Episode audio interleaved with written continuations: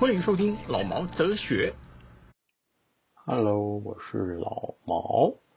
今天呢，要来说一说有一出台湾的电视剧还不错，突然转到的，就陪着我朋友一起看，看一看，发觉哎，还真的蛮生活化的。这一部戏是二零二三年 TVBS 它的原创影集，叫做《有生之年》。呃，它的题材基本上是蛮生活化的，然后很容易让观众的心啊、跟着一起去浮动，利用正面思考的力量来引起观众的一些同理心。因为现在这个社会上需要的可能就是要这些。那因为生活的故事嘛，所以大家就觉得很像自己，也很像我们家邻居这种感觉。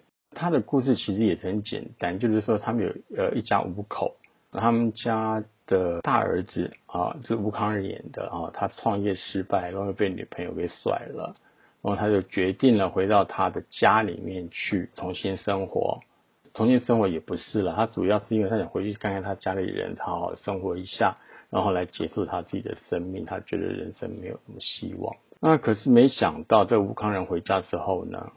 发现他们家里的人其实也没有过得多好，他只是离家离了很久，没有跟家里人联络，所以他就以为家里人过得还不错，其实也没有。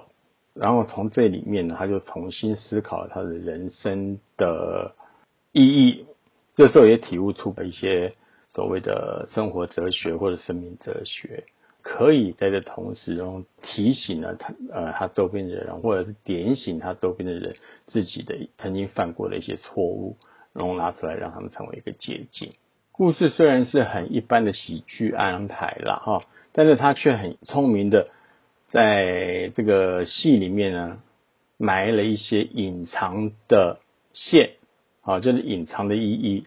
呃，这些意义呢，是因为现在年轻人所面临的一些问题，比如说不是不做，而是做了也没有，啊，这是现在年轻人常常会觉得的一个问题，觉得是蛮聪明的，不知道是编剧聪明呢，还是导演聪明。这部戏我为什么觉得它比较好呢？因为刚开始我对台剧是没有什么信心的啦。那那时候是因为我朋友说，哎，来看一看这个，我觉得好像还不错，那我们就看了。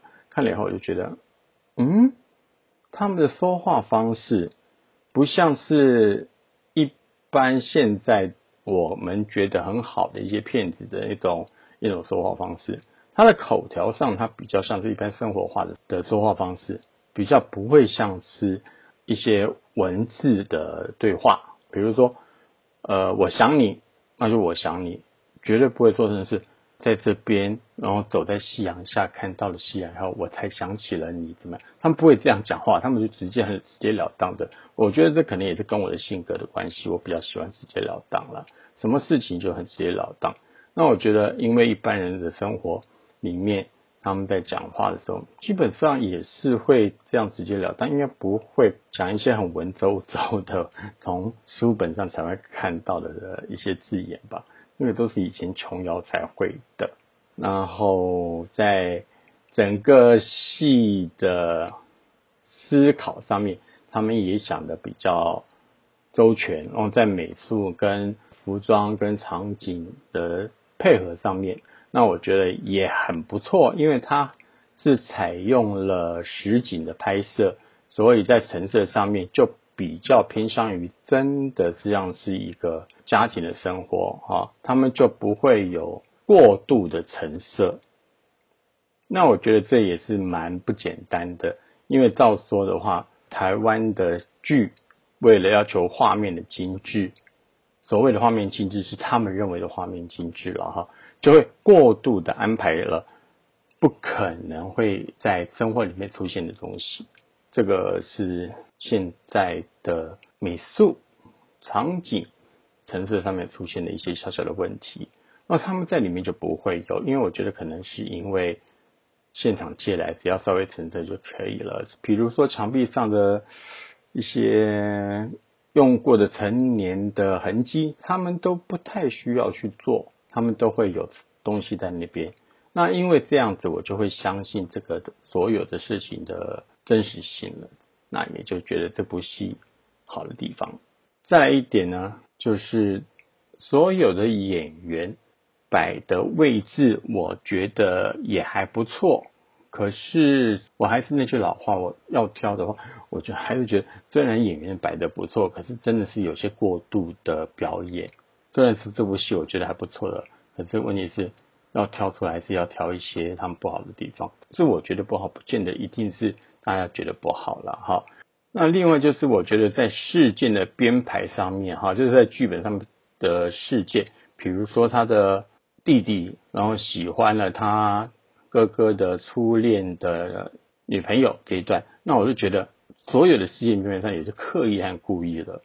当然我知道这是制造戏剧效果啦，这个真的是现在编剧的人常常会想到我要有我有没有一个梗，或有没有一个什么东西去吸引人家，或者是跟人家不一样。那我觉得有的时候平平淡淡的应该是会比较好一点。我倒情愿他们没有离婚，他的初恋女朋友没有离婚，只是分居了。那到最后他还是回去找了他的先生，他因为他小孩怎么样的？我觉得这样或许比安排是他弟弟好一点啦。这是个人的意见啦，可能大家看的时候并不会觉得，可能真的觉得好好玩吧。再就是我刚刚讲的台湾演员的那个演戏方式，当然这个演的那么用力，是我个人觉得的。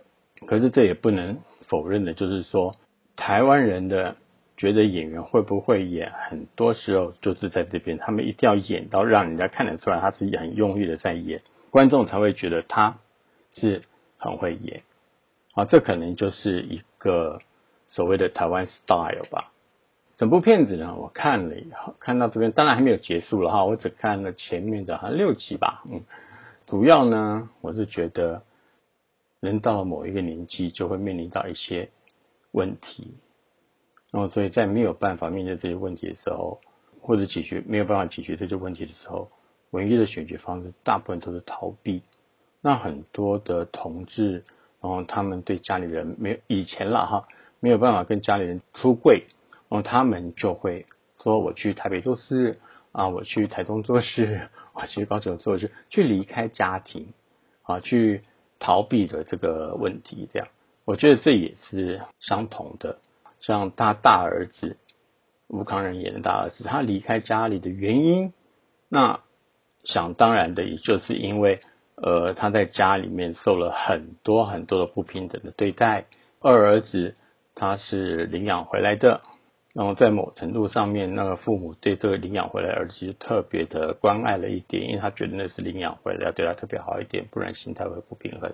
很多的地方就是变成无奈，那无奈唯一的选择就是逃避了嘛。如果说你今天走过了这些问题，啊，或者解决了这些问题，你就可以看到有另外一条道路可以走。有的人走着走着就没了，人生的道路上面走一走就没了。那有的人，走着走。